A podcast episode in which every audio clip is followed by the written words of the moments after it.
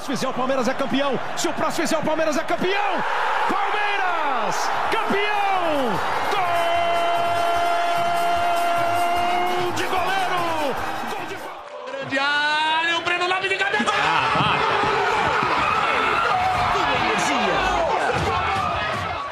Mas ele pode chamar mais um. Olha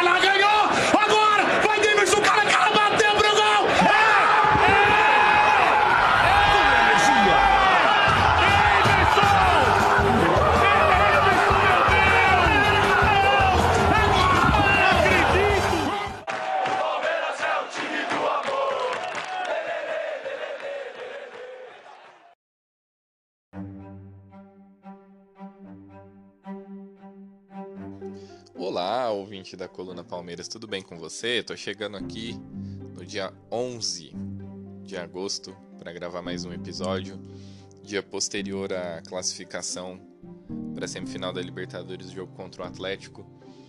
É, eu vou tentar falar do jogo, parte de campo, mas assim, eu acho que tá todo mundo empolgado demais para focar nisso, né? E a maneira como o jogo acabou se conduzindo aí faz com que fique até um pouco difícil de, de falar de campo. Logo depois que acabou assim, e que eu tava comemorando ainda, eu fiquei justamente me perguntando o que, que eu poderia trazer nesse episódio aqui do podcast. E, e aí eu sempre gravo depois de ver um pouco da repercussão do jogo por parte dos envolvidos, né? Gosto de ver bastante coletivo e tal. E aí o Cook e o Abel nas coletivas me deram praticamente todo o conteúdo para eu trazer aqui para vocês. É, Antes de eu começar a falar, então, eu venho aqui pedir para vocês mais uma vez para poder seguir a coluna Palmeiras nas redes sociais. A gente está com perfil de Twitter, perfil de Instagram, tá tendo bastante interação lá.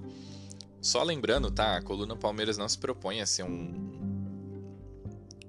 um, veículo de notícia. Tem muita gente já e muita gente boa, com muito mais é, competência e com possibilidade, eu diria, de dar notícias, coisas que a gente não tem. A gente não consegue dar notícia. É, a gente, o trabalho ele é focado em análise mesmo. Mais uma vez, por conta de que eu acredito que falta em certa medida um pouco disso aí na imprensa tradicional. Então, é isso. Mais uma vez referenciando a coluna com o Fragoso, ela é atemporal, então você pode ouvir, caso não tenha ouvido, indicar a qualquer tempo, ela não depende é, do que está acontecendo aí, né? Você pode ouvir ela a qualquer tempo que ela vai estar sempre atual. Bom, vamos lá. É, o, o jogo começou com um roteiro de estudo. É, eu esperava que eventualmente o Palmeiras pudesse tentar uma pressão inicial para fazer um gol logo no começo com o time bastante inteiro ainda, mas não foi possível por um motivo muito simples. O meio-campo do Atlético, ele é bastante pegador, né? E muitas das escapadas que o Palmeiras podia tentar não não, não estava sendo possível. A linha eh, defensiva do, do Atlético ela estava bem compacta com o Jair e com o Alain.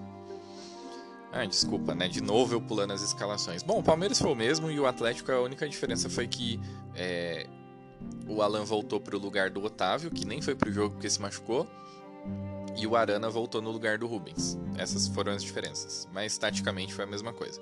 Inclusive a ideia de jogo do, do Cuca, que eu comentei a estratégia de poder dar pressão na frente, usando o Zaratio ali pelo meio, um jogador a mais de velocidade, se manteve. Então a ideia do Cuca foi a mesma. É... O jogo começou, eu imaginei então a pressão inicial do Palmeiras que acabou não acontecendo por conta do. Por conta do. de- desse, desse meio-campo mais pegador aí do, do, do Atlético, né? E, e aí o que que, é- o que, que aconteceu, né? Para onde o jogo começou aí? Te- tinha uma diferença bastante relevante em relação ao, ao jogo, esse jogo em relação ao jogo anterior, que é o fato de que o Rony estava em campo. E com o Rony em campo, não, não foi possível que o Atlético conseguisse assentar para poder começar a dominar o jogo a partir de sua defesa e buscar o, o, o ataque e começar a ter volume. Coisa que aconteceu no, no Atlético. Óbvio que assim, isso é um fator extremamente relevante, por isso que eu estou citando. Mas existem outros fatores da postura do Palmeiras que também favoreciam que o Atlético não conseguisse ter o ímpeto que a gente viu no Mineirão. Mas o fator Rony, sem dúvida nenhuma, ele é um diferencial absurdo. Então, em muitas jogadas, é, nos primeiros minutos ali, a saída de bola, especialmente com o Everson, ela não conseguia ser limpa, porque a linha que joga atrás do Rony, é, Dudu, Scarpa e Veiga, ela conseguia se posicionar com muito mais assertividade, enquanto o Rony dava pressão nos jogadores que iam fazer a saída de bola. Uma das características que ficou bastante evidentes de como o jogo rolaria foi a opção que o Abel fez de marcar jogadores que ele entendeu que poderiam ser mais eficazes na condução da bola para o campo de ataque e deixar com que o Nathan Silva e o Alonso tivessem liberdade. Então, a ideia não dependendo de como se o Palmeiras não conseguisse com a sua segunda linha a partir do Rony dar uma pressão eficaz, porque o Atlético conseguia virar a bola rápido e etc, é, o, o Rony ele passava a acompanhar um jogador que eventualmente pudesse receber o passe, assim como todo o bloco do meio campo, e deixava que, com que um jogador só é, que no caso ou o Alan, ou desculpa, ou o Júnior Alonso ou o Nathan Silva carregassem a bola. São jogadores com poder de criação praticamente inútil, né? Essa era a ideia de, de, de como o Palmeiras permitiria que o Atlético Mineiro pudesse jogar. E no início do jogo, o jogo ficou muito estudado, arrastado por conta disso. O Atlético com uma marcação muito forte no meio-campo que propiciava com que o Palmeiras não tivesse é, possibilidade de ter ímpeto e o e o Atlético também sem conseguir fazer muita coisa, por quê? Aí a gente também precisa ser justo com algumas situações, né? Eu, por uma série de motivos, eu esperava que o Mike saísse jogando ao invés do, do Marcos Rocha. E muito também por conta de. Um dos principais motivos por conta do encaixe, né? Só que essa postura do Palmeiras tirou aquele, aquela possibilidade do Keno correr com a bola, como foi no jogo do, do Mineirão. E o Marcos Rocha foi bem, bem tranquilo, inclusive. Hum, durante o período em que o jogo ainda estava 11 contra 11, ele subiu muitas vezes ali para poder tramar junto com o Scarpa e o, e o, Zé, e o Rafael Veiga, que estavam recuando bastante para poder ajudar na saída de bola. E estava vendo uma inversão muito interessante, porque o, o, o Zé Rafael muitas vezes ele subia quando o Scarpa ou o Veiga recuavam para poder fazer a saída de bola e ajudavam o Dudu em jogadas de velocidade. Não que muita coisa tenha acontecido, mas você tinha ali alguns alguns algumas amostras claras de quais os caminhos que o Palmeiras pretendia pegar para poder chegar ao gol. E isso acontece por um motivo muito simples que eu sempre comento. O Rony ele é um jogador magistral sem a bola. Então, por esse motivo, o... esses espaços que poderiam ser criados na defesa a partir da movimentação do Rony eram o que os espaços que o Abel gostaria de explorar. A estratégia do jogo era claramente essa. Só que tudo isso vai por água abaixo com a expulsão do Danilo, né? E foi uma expulsão justa. O Danilo ele faz um, ele tenta se antecipar ali, só que ele ergue a perna e pelo movimento que o Zarate faz, ele pega muito alto no, no Zarate, assim, ele pega na panturrilha. Um lance perigoso, porque inclusive foi no pé de apoio do Zarate. Então, a expulsão foi justa. O que ocorre é assim, é óbvio que você tem uma dificuldade de impor essa estratégia que eu citei a partir do momento que você tem um jogador a menos. Então, é, o que aconteceu foi que o Danilo sendo expulso, o Palmeiras se reposicionou num 4-4-1, né?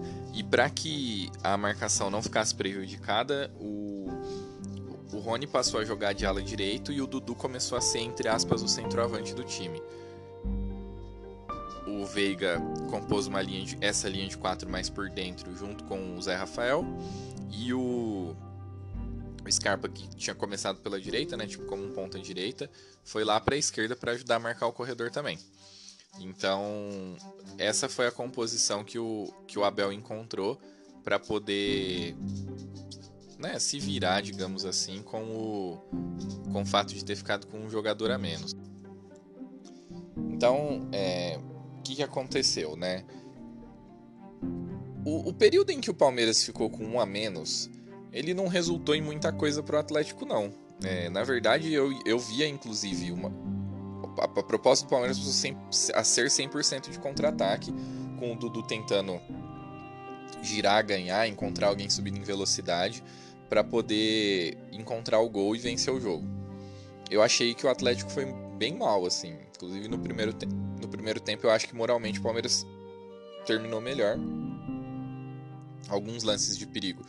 Eles vinham de é, faltas laterais, teve uma falta batida pelo Scarpa pelo lado esquerdo que passou pelo Rony, pelo Gustavo Gomes e pelo Murilo.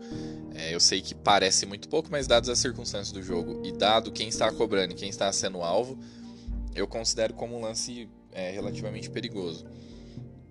É, e aí volta, tem a volta para o segundo tempo, o jogo fica arrastado, o Palmeiras começa a insistir cada vez mais nessa proposta de, de permitir que o, que o Atlético faça essa saída que eu comentei. E, e assim, a gente estava tendo um jogo muito parecido com o 0 a 0 do Brasileirão. Não estava acontecendo muita coisa, não tinha chances muito claras. O, jogo estava se encaminhando de uma forma arrastada. E o Fragoso ele comentou, ele fez um tweet que ele estava do gramado, né? Ele acompanhou o jogo de ontem do gramado.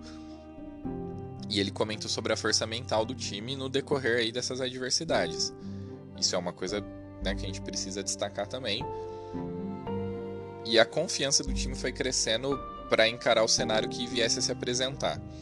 É óbvio que a ideia de não tomar um gol ela era fundamental, dado a forma como o jogo se apresentava, o desgaste que dos jogadores, etc. O, o Cuca fez algumas mexidas, colocou o Nacho, mas ele não colocou em campo jogadores que pudessem propiciar uma forma diferente do Atlético a atacar o Palmeiras. Tanto que o Abel nem se preocupou em reagir. É, não, não teve alteração do Abel, né?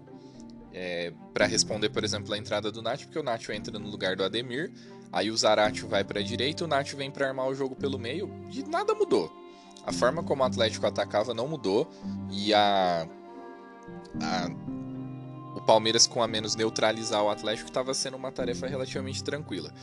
Daí tem o lance que o, o Palmeiras vai tentar sair no contra-ataque, o Scarpa se livra do. Não me lembro agora se foi do Jair ou do Alan que o puxa. E o juiz não dá a falta. E aí o, Scarpa vai tentar dividir. E e acaba pisando depois da dividida no. no acho que foi no Zarate. De novo. Não me lembro quem foi. É, e vai expulso. Bom, é, sobre essa segunda expulsão. Ela é mais polêmica, na minha opinião. Primeiro, pelo motivo de que havia tido uma falta para o Palmeiras que não havia sido marcada. E, aí, e o lance que o juiz considerou expulsão ele acontece na sequência. O Scarpa ficou bastante indignado, não queria sair de campo e tal não há revisão do VAR. A expulsão do Danilo ela foi para revisão, como eu disse, ela foi completamente injusta. O Danilo acabou errando ali o tempo da bola. E assim, é aquele lance que, se fosse dado apenas o amarelo, ok. Né? Como foi expulso também por ter sido um pisão. Não é um lance similar ao primeiro, né? Porque eu vi algumas pessoas, o Simon que estava comentando o jogo na ESPN disse que o critério foi o mesmo. Eu não achei que o critério foi o mesmo, porque eu não achei o lance similar. Mas assim, não dá para reclamar de uma expulsão nessa, nessas condições. O fato é que daí o Palmeiras ficou com, com 9 em campo, né? Com, e com, com uma linha, com apenas 8 na linha. Aí o Abel reage.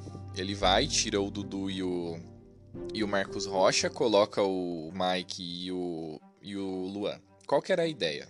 É, quando o Palmeiras se defendia, nessa, nessas duas linhas de quatro, dependendo da ultrapassagem que era feita, você tinha de um lado o Rony, do outro o, o Scarpa para poder acompanhar até o fim.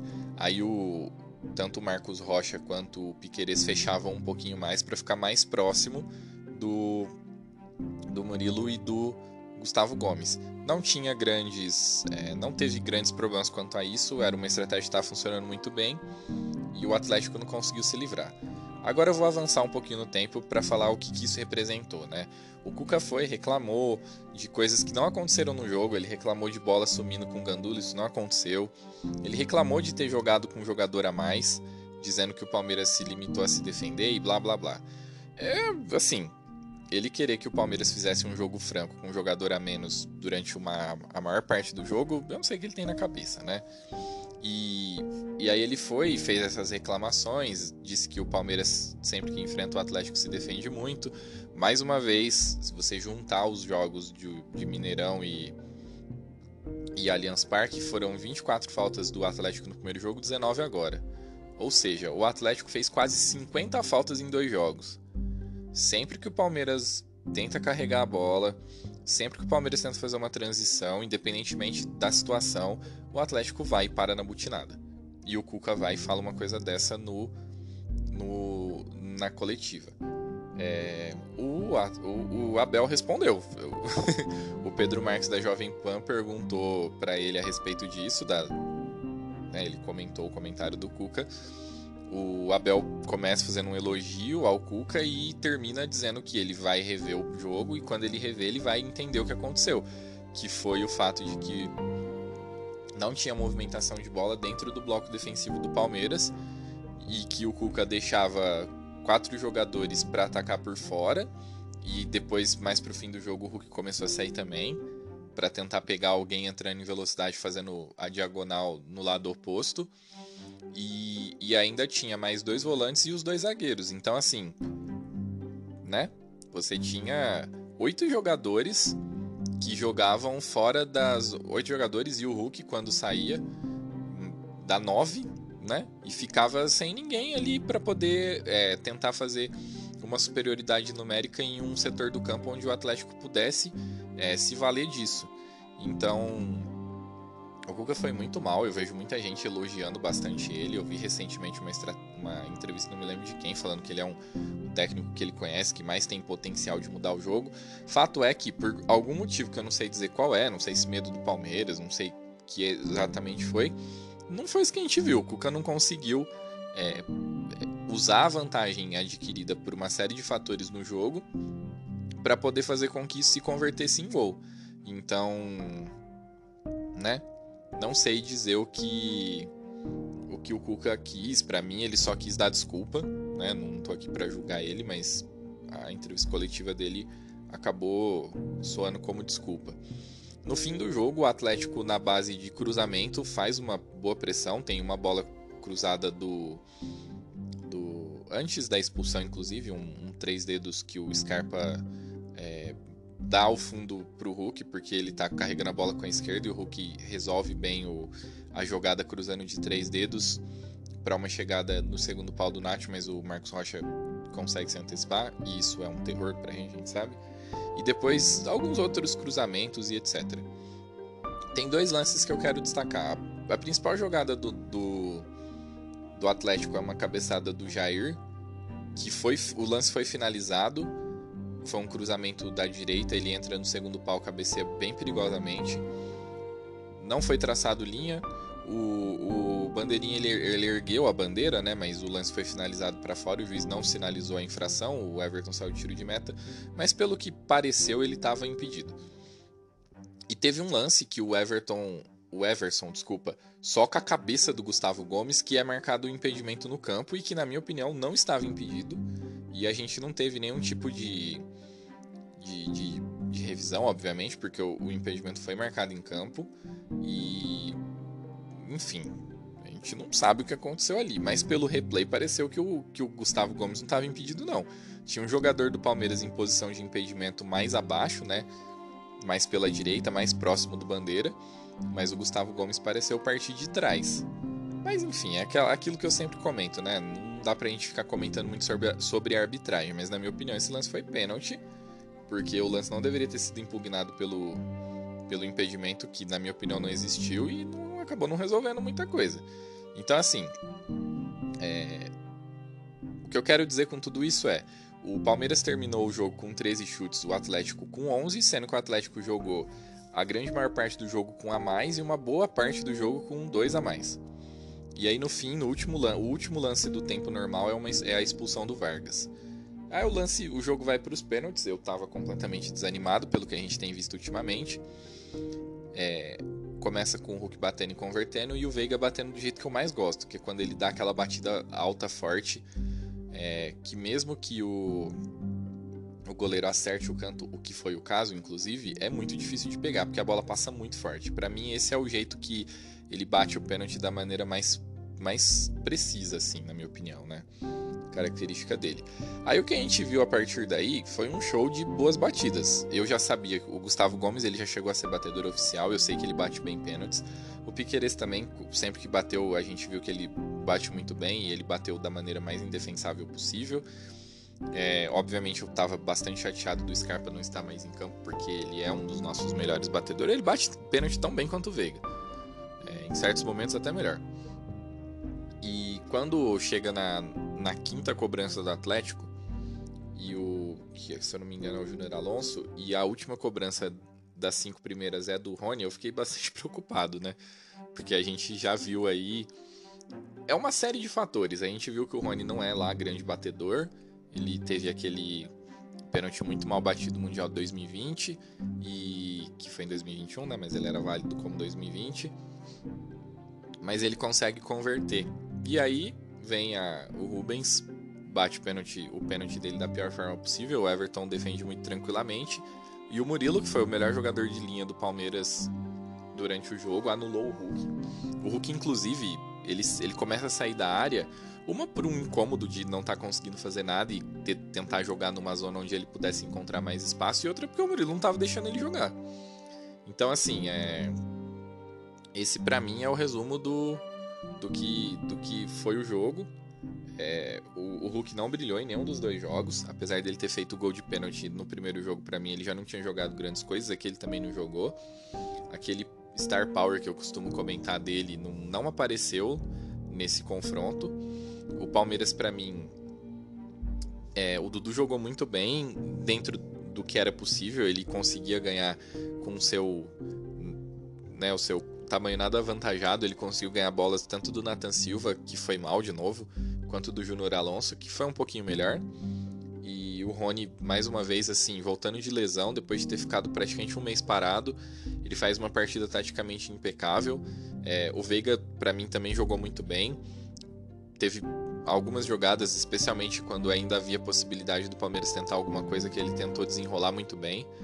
É, o Zé Rafael foi muito bem na marcação. Algumas das, das escapadas em contra-ataque que o Palmeiras teve, que poderiam ser mais perigosas, muitas vezes o Atlético parou em, em falta, vinham dele. Marcos Rocha, jogo de redenção. O Gustavo Gomes falar que ele foi bem chovendo molhado, né? O Piqueires também com bastante tranquilidade. O Scarpa. Dentro, assim. É, eu sei que o jogo foi 0 a 0 e eu não consigo destacar a atuação de ninguém do ponto de vista de produção ofensiva.